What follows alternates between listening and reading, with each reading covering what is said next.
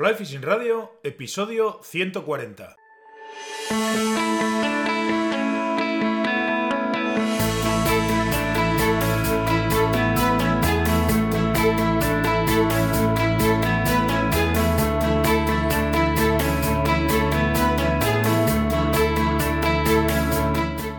Bienvenidos mis queridos pescachailes a un nuevo episodio de Fly Fishing Radio, el primer podcast de pesca con mosca en español. Soy Miquel Coronado y durante la próxima media hora vamos a hablar de pesca con mosca.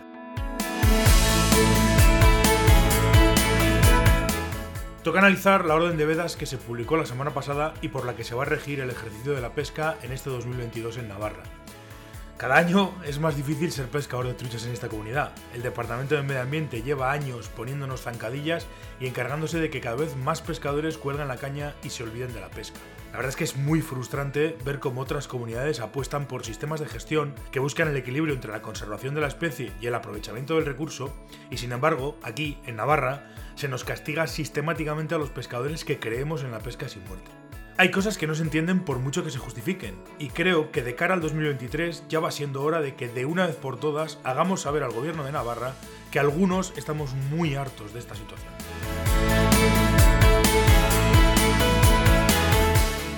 Si necesitáis unos vadeadores, una caña nueva o ropa para la temporada que está a punto de comenzar, pasaos por mi tienda online y echad un vistazo a todos los artículos que tenéis disponibles. Los he probado todos y si están en la tienda es porque me han gustado y los he usado yo en mis salidas de pesca. Además, si tenéis cualquier duda sobre cañas, líneas, ropa o lo que sea, estaré encantado de atenderos a través del WhatsApp en el botón que tenéis habilitado abajo a la derecha en la web de la tienda, tanto en la página principal como en la de cualquiera de los artículos. Os atenderé encantadísimo. Os recuerdo la web de la tienda que es waterpeople.shop. S-H-O-P. El martes de la semana pasada, poco antes de terminar de grabar el episodio de la semana pasada, eh, me llegó al... creo que fue un WhatsApp, no recuerdo muy bien, eh, alguien me dijo que, la Orden de Vedas de Navarra del 2022 estaba ya eh, publicada. De entrada me pareció raro porque el año pasado, si no recuerdo mal, se publicó a finales del mes de marzo. Así que este año han ganado un mes y todavía no hemos empezado la temporada cuando ya han publicado la Orden de Vedas, que es un punto a favor. Así que bueno, no le hice demasiado caso el, martes pasado, como os decía, y mm, preferí dejarlo un poco para, para esta semana, para, para, este martes. He estado viendo la orden de Vedas y bueno, pues decir que las diferencias en cuanto a la orden de este año con respecto a las del año pasado, en el fondo son mínimas y de un impacto bastante escaso, a excepción de, del número de permisos, que luego hablaremos más en profundidad. Eh, y tal, eh, hay una diferencias, unas diferencias mínimas. Básicamente es que a partir de este año o durante este 2022, la principal, principal, principal eh, diferencia es que en el artículo 8 se habla que tanto en el tramo salmonero como en la región salmonícola superior como en el tramo salmonero, en realidad en todos los lados, cuando tú practicas la pesca eh, navarra, eh, tienes la posibilidad de, como digo en el artículo 8, habla de llevar eh, pescar con una caña y llevar una caña de repuesto con el aparejo montado. Eh, hay zonas, tanto en la región salmonícola mixta como en la cipirinícola, que puedes llevar dos cañas al alcance de la mano. Aquí en la región salmonícola superior y en la región salmonícola, en la región salmonera y también en la región salmonícola mixta, lo que puedes es llevar una caña al alcance de la mano y una segunda caña eh, de repuesto con el aparejo montado. Bueno, pues esas diferencias. Al final, esto no deja de ser, no digo que sea ni bueno ni malo, no deja de ser una reminiscencia de la pesca de, eh, de, con infa, de la pesca eh, al hilo, con perdigones y demás. Y, y, una reminiscencia de la competición. De hecho, especifica por ahí que los pescadores federados eh, que lo acrediten pueden llevar, en vez de una caña montada, pueden llevar dos. Bueno, sin más, no es una cosa que sea tampoco espe específicamente o especialmente interesante, sino que, bueno, es una diferencia entre, entre la orden de vedas del 2021 y la del 2022. Me ha llamado la atención que en la orden de vedas de este 2022 desaparece el artículo específico que en el resto de órdenes de vedas, por lo menos en el 2021, se hacía de la pesca de la madrilla se ha desaparecido completamente y no se especifica por ningún lado que se puedan pescar madrillas, ni se pone ningún cupo, ni ninguna talla, ni nada. Ha desaparecido ese artículo del, año pasado a este. en el artículo de la Tenca, en el artículo 19, creo que es el artículo 19, sí, que habla sobre la, pesca del barbo, la tenca, la chipa y el gobio, eh, habla en el apartado B de que la tinca, la chipa y el gobio eh, solo se pueden pescar en la modalidad de captura y suelta. Eh, lógicamente, y en el artículo 19c lo, explica, mm, dice que no procede talla porque, claro, se pesca sin muerte. Así que esa sería otra de las novedades, que la, tenca, la chipa y el gobio solo se pueden pescar sin muerte y no tienen talla. Eh, en el artículo 24.2 se habla de que se habilita un nuevo tramo sin muerte en la región salmonícola mixta, en el río Ega. Ya pasan a ser tres los, los tramos sin muerte en, la región salmonícola mixta, el del Irati, el del Araquil y ahora este año el del Ega, que según la normativa es el tramo comprendido entre la presa del Batán o presa de la Harinera en Estella Lizarra hasta el puente del Polideportivo o vía del tren en Estella, que es un tramo de una longitud aproximada de 0,9 kilómetros. En la orden de vedas también se detalla el número de permisos para la pesca de la trucha en la región chamonícola superior y queda de la siguiente manera. En las dos cuencas en las que se permite eh, la extracción de truchas, o sea, las cuencas, en las dos cuencas en las que se pueden matar truchas, eh, el número de permisos son los siguientes. En la cuenca del Baztán Vidasoa son 4.546 permisos y en la cuenca del Oria Urumea 4.667 permisos. El resto de cuencas son cuencas en las que únicamente se permite la pesca eh, sin muerte. Y quedan de la siguiente manera. En la cuenca de Ega 830 permisos, y además está incluido el coto de Zudeire, que tiene 460 permisos. En la cuenca del Araquil Larraun son 648 permisos. En la cuenca del Larga Ulzama son 545 permisos.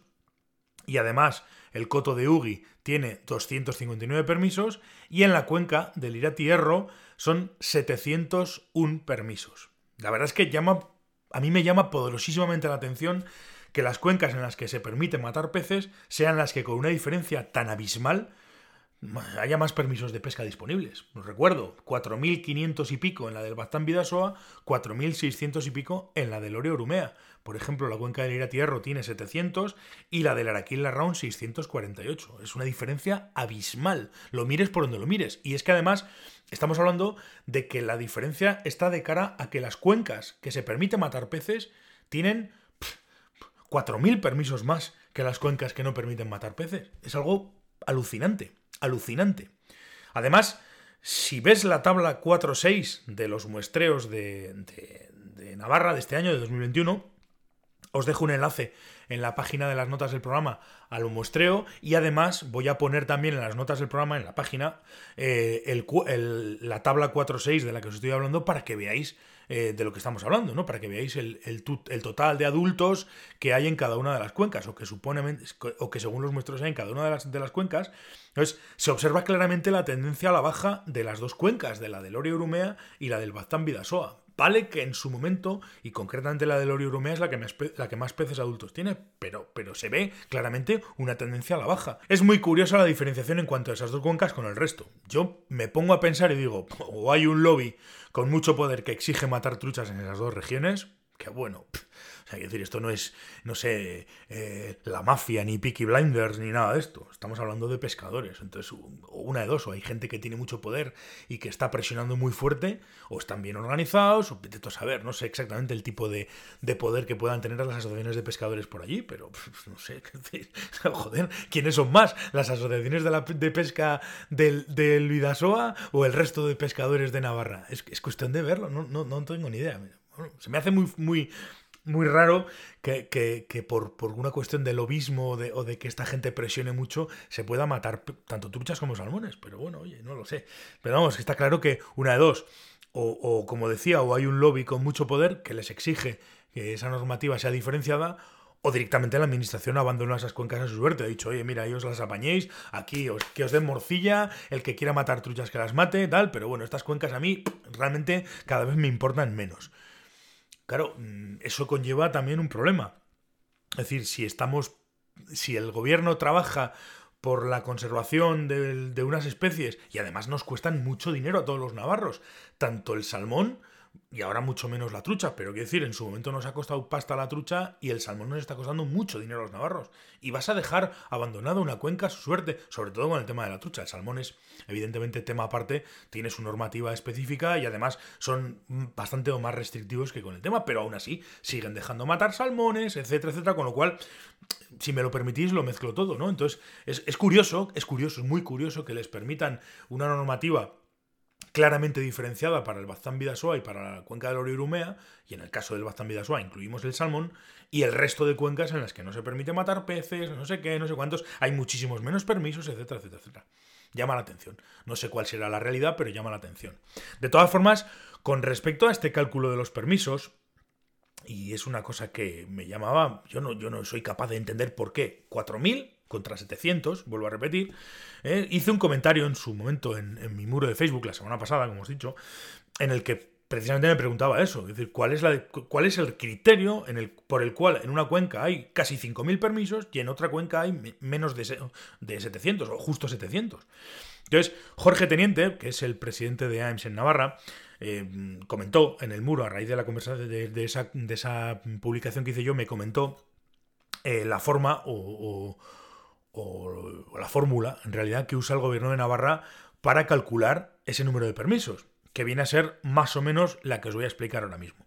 En principio, el gobierno de Navarra calculan, imagino que será según los datos que saquen de los muestreos anuales, imagino no, seguramente será por ahí, no sé exactamente cuál será el criterio, pero tienen que sacar los datos de ahí. Entonces calculan el número de truchas que se pueden extraer en cada una de las cuencas. Estiman la media de las horas efectivas de pesca de un pescador promedio y calculan la media de truchas que saca ese pescador promedio en una hora, con lo que tienen el número de truchas que sacaría un pescador promedio en una jornada de pesca. Dividen el número de truchas que se pueden extraer en cada cuenca por el número de truchas que saca un pescador promedio y ya está. Tienen el número de permisos disponibles para cada cuenca. Esto a lo mejor se entiende mejor con un pequeño ejemplo con números, así que os lo voy a, os lo voy a, os lo voy a intentar explicar con, números. Vamos a suponer que tenemos una, una cuenca, la que sea, me da igual, elegimos una, la cuenca del río Salazar, por decir una, que, no haya tampoco suspicacias, ¿eh? en la que tenemos pues, un número total de truchas a extraer, 2.000. Eh, Vamos a suponer que este año en la cuenca del Salazar habría 2.000 truchas extraíbles. 2.000 truchas que se pueden sacrificar. Suponemos que las horas de pesca efectivas de un pescador promedio son 6 por día y suponemos que la media de truchas por hora de ese pescador promedio es de 0,4. Si dividimos las horas de pesca por la media de truchas por hora, nos sale un promedio de truchas por pescador y día de 2,4. Cada pescador pescaría 2,4 truchas por día. Entonces, una vez que tenemos el total de truchas a extraer y el promedio de, de, truchas que saca un pescador, pues lógicamente lo que hacemos es dividir las truchas de esa cuenca por las truchas promedio, en este caso dividiríamos 2.000, que son las truchas totales, por el, por el 2,4, que serían el número de truchas que saca cada pescador, y nos da un total de 834 permisos para esa cuenca en esa temporada. Así de sencillo. Eh, ya digo, no, no voy a entrar a valorar cómo sacan esos datos y si le encargan al CIS de Tezanos las estadísticas en las que se basan, ni si hay cocina, ni si no hay cocina, ni cómo lo calculan, ni cómo lo dejan de calcular. Lo que me llama la atención, mucho además, es que a día de hoy, en pleno 2022, la Administración, por mucho que por mucho que se le llene la boca, por mucho que nos venga a contar una historia y por mucho que tal y que cual, realmente no contempla la, hora, la pesca sin muerte a la hora de calcular esos permisos. Realmente, de cara a la administración, no existen pescadores sin muerte en Navarra. Para ellos, todos, de facto, somos pescadores con muerte y como tal nos está tratando. Es decir, a la hora de calcular los permisos está claro, se pueden sacar tantas truchas, los pescadores sacan tantas por, por, día, por tanto, si se pueden sacar tantas y cada día cada pescador saca estas, hay un total de, este número de permisos. Es decir, nos cuenten la milonga que los cuenten, todos de cara a la administración, todos, ¿eh? sin excepción ninguna, somos pescadores con muerte. A mí esto me, a mí esto me, me, o sea, me deja absolutamente flipado.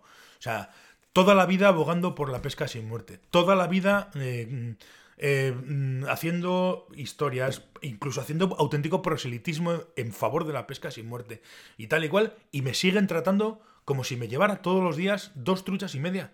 por favor, señores de la administración, un poco de respeto al pescador, porque esto es una puta vergüenza. Lo digo de corazón, además. De corazón. Sí, de boquilla, hacen distinciones, nos dicen que hay tramos sin muerte, que no sé qué, que no sé cuántos, pero está claro que es de cara a la galería, porque la cuestión más importante de todas, a la hora de plantear una temporada de pesca, es evidente que no tienen en cuenta el pescador sin muerte.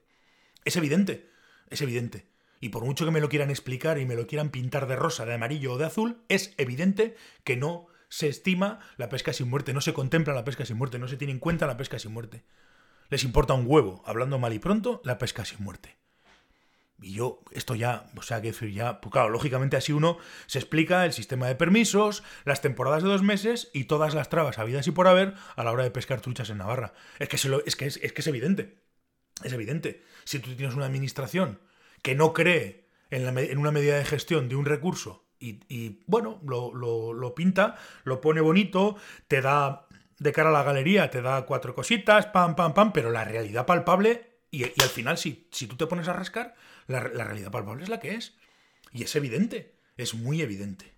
Claro, esto, para los que nos movemos por otras comunidades y conocemos otras realidades, pues, pues claro, es inevitable hacer una comparación.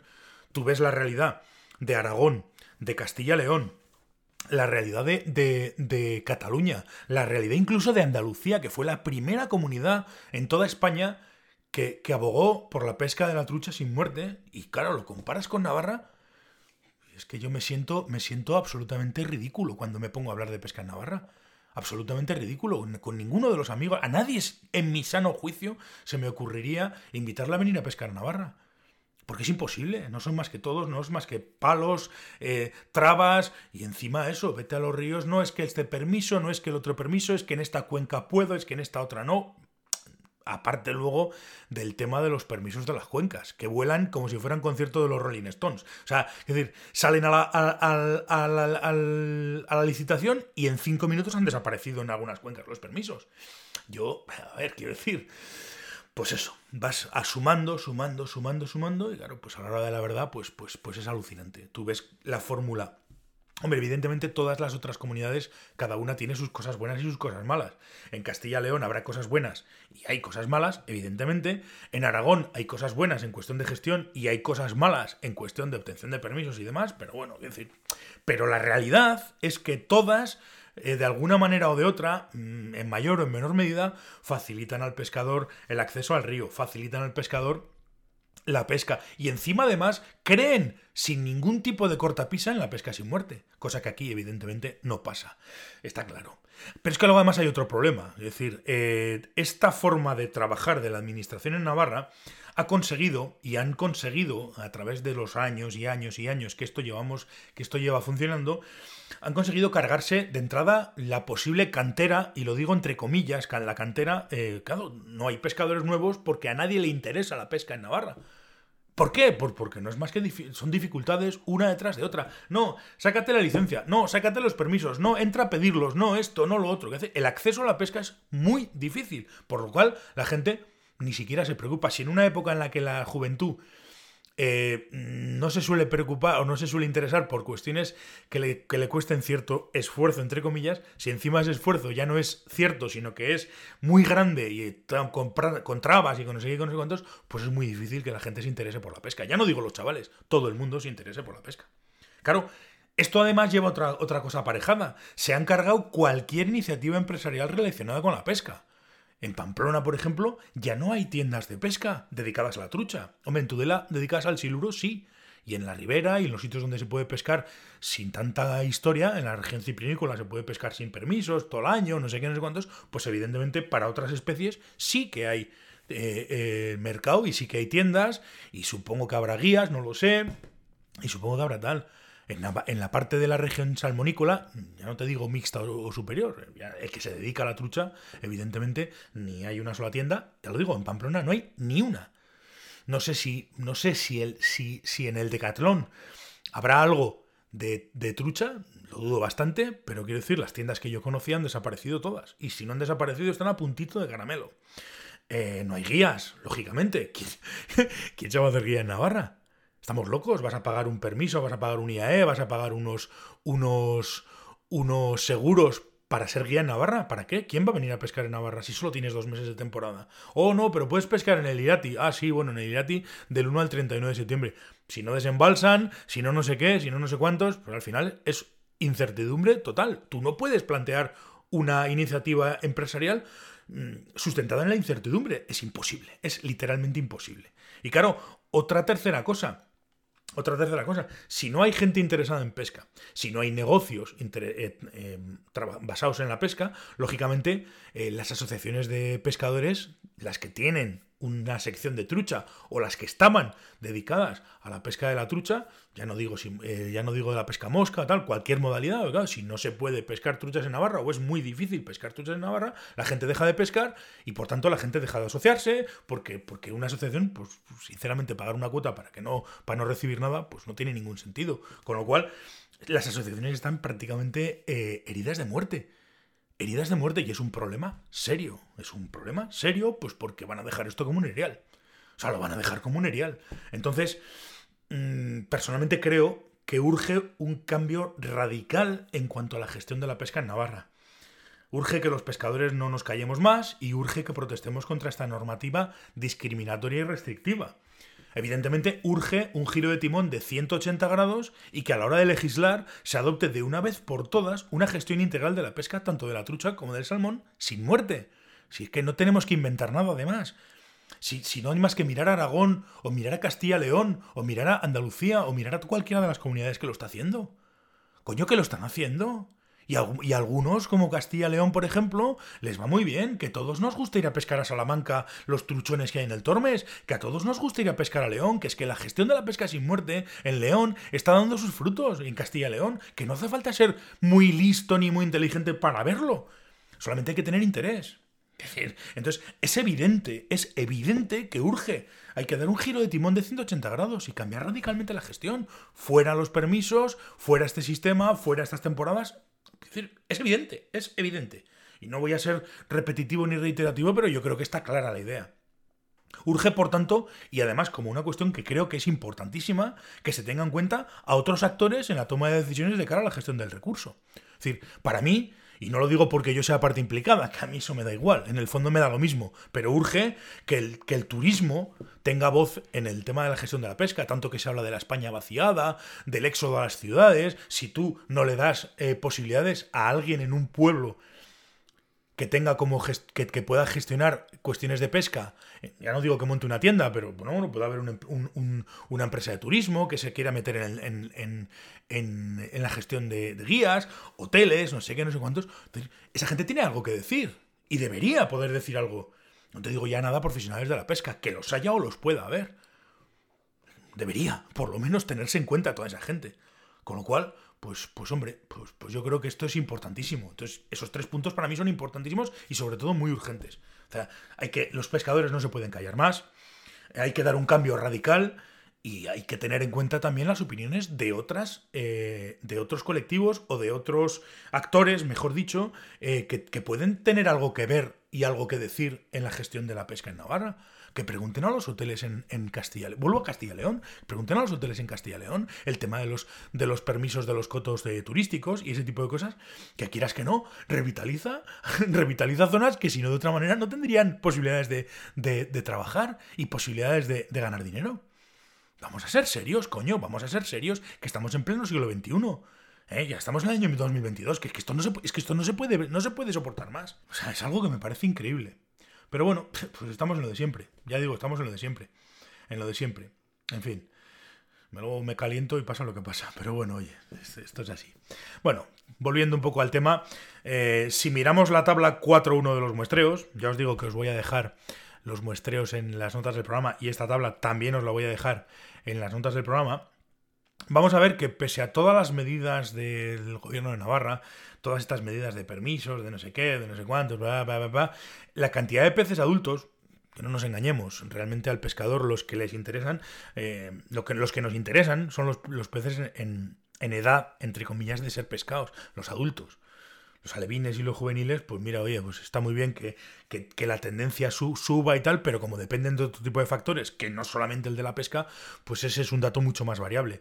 El reclutamiento, el número de alevines, el número de juveniles, pues depende de la cantidad de agua, depende de muchos factores que no son solo la pesca. Los, adultos también, pero bueno, pero al final los que más nos interesan a los pescadores son precisamente los adultos. Entonces, como os decía, voy a dejar una tabla en la que se ve que pese a todo, en Navarra la cantidad de peces adultos es más o menos estable. A ver, sí, claro, hay variaciones, está claro, es evidente que se ven variaciones. Pero en los últimos años, más o menos, más o menos la cantidad de adultos es relativamente estable, no hay altibajos y tal, pero bueno, pero en Navarra pues se mueven en unas horquillas muy muy muy estables. A ver, entenderme ¿eh? lo que estoy diciendo. Evidentemente hay cambios, pero más o menos son son estables. Entonces, Claro, eh, eh, ahora faltaría mm, saber cuál sería esa tendencia y esa estabilidad o posible estabilidad si las temporadas fueran normales en cuanto a duración, sin restricciones en cuanto a permisos y realmente se apostara de verdad y sin ningún tipo de tontería por la pesca sin muerte. Esto es lo que habría que hacer y ver y decir, coño, pues mira, eh, el sistema no lo soporta. Volvemos a lo de antes, que por lo menos se mantenían estables. Hoy va coño, pero si resulta que si tú metes más pescadores en. Si no, lo, si no le restringes a los pescadores y permites que estén en temporadas normales por el río y permites que se muevan por el río y tal, de repente hay sitios donde los picos suben porque resulta que al haber más gente en el río eh, hay menos posibilidades de que los furtivos, bla, bla, bla. decir, hay montones de variables que para poder comparar tendríamos que saber eh, cuál es la realidad. Oye, deja, prueba hacer tres o cuatro o cinco años de otro sistema de gestión y luego compara, a ver qué pasa. Esa sería un poco la, la historia. Ese sería un poco el tema. Yo, yo personalmente no sé, iría por ahí. Evidentemente, a mí, a mí como parte implicada, entre comillas, me podría interesar. Pero no parte implicada sobre todo porque soy pescador, ¿eh? al margen de que pueda o no pueda ejercer eh, como guía o como lo que sea. Ese es otro tema completamente distinto que viene después. Es decir, si no hay peces donde pescar y yo no puedo, porque no se me permite en la administración, una temporada lo, suficientemente eh, interesante como para que pueda ponerme a trabajar, pues, pues no me voy a poner a trabajar. Ahora bien, como pescador también, pues lo que estoy viviendo me jode muchísimo os lo digo de verdad, me jode muchísimo. Entonces, esta es la historia. Esta es la historia. Yo creo que, bueno, oye, no sé, hemos hecho un pequeño análisis, bueno, pequeño, más bien exhaustivo y además eh, con estas cosas te, te, vas calentando y no quiero tampoco seguir diciendo cosas porque luego llega un momento que te calientas y empiezas a decir cosas que no, que luego en el fondo pues tienes que arrepentirte porque no las piensas, ¿no? Entonces creo que, que podemos dejar el tema aquí. Yo creo que, hemos hablado un poco de todo, que, se, que, queda claro cuál es el, mi opinión y mi, punto de vista sobre toda esta historia. Y creo que, pues, pues una de dos, o nos movemos, o, nos movemos, o, adiós. Entonces, quiero daros las gracias a todos por haber llegado hasta el final, sobre todo a los que no sois navarros y este tema de la pesca de, truchas en Navarra, pues realmente no os, afecta porque no sois de aquí o porque no vais a pescar aquí, os lo quiero agradecer y deciros que además eh, me gustaría conocer vuestra opinión sobre el tema y cuáles serían vuestras posibles medidas. Igual sería interesante, y estoy dándole vueltas al asunto, y creo que igual sería interesante, si os acordáis, el año pasado hicimos un, directo con los presidentes de las, bueno, de las asociaciones más, más representativas de la pesca sin muerte en Navarra. Y quizás este año, en vez de hacer un directo con, con ellos, eh, lo interesante sería hacer un directo con vuestras opiniones, con vuestras eh, eh, propuestas y hacer, digamos, una especie de consejo asesor de pesca paralelo en el que oye, pescadores, todo tipo de pescadores, estemos asociados o no, pues tengamos nuestro, nuestro punto de vista. Incluso gente que esté de acuerdo con, con esta normativa, que, la pueda defender y diga, no, oye, yo estoy de acuerdo con esto por esto, por esto y por esto. Bueno, pues si tú estás de acuerdo, defiéndelo. Vamos a hablar todos, vamos a hablar con educación y con respeto. Podemos, podemos llegar a cosas muy interesantes. Así que eh, decidme qué os parece toda esta idea, toda esta iniciativa y mandadme vuestros comentarios a través de los canales que tengo abiertos para ello. Podéis hacerlo, ya os digo, a través del formulario de contacto en la web, mediante el correo info.waterpeople.com o vía WhatsApp en el botón que está pues, eh, tanto en la web como en la página de Water People en Facebook. Así que nada más, muchísimas gracias a todos por vuestra atención, por estar al otro lado, por vuestras valoraciones, comentarios y los me gusta en todas las plataformas en las que está disponible el podcast. Gracias, por supuesto, por suscribiros a la escuela y sobre todo gracias por hacer que todo esto sea posible, ya que, como os digo siempre, sin vosotros esto no tendría ningún sentido. Nada más, mis queridos pescachailes, nos volveremos a escuchar el próximo martes aquí en Fly Fishing Radio. Hasta entonces, por todos bien, sed buenos y sobre todo deseadme suerte que este domingo me vuelva a examinar del examen de instructor de la, de la CNL de, de AEMS. Lo dicho, nos vemos la semana que viene. Un saludo y muchas gracias.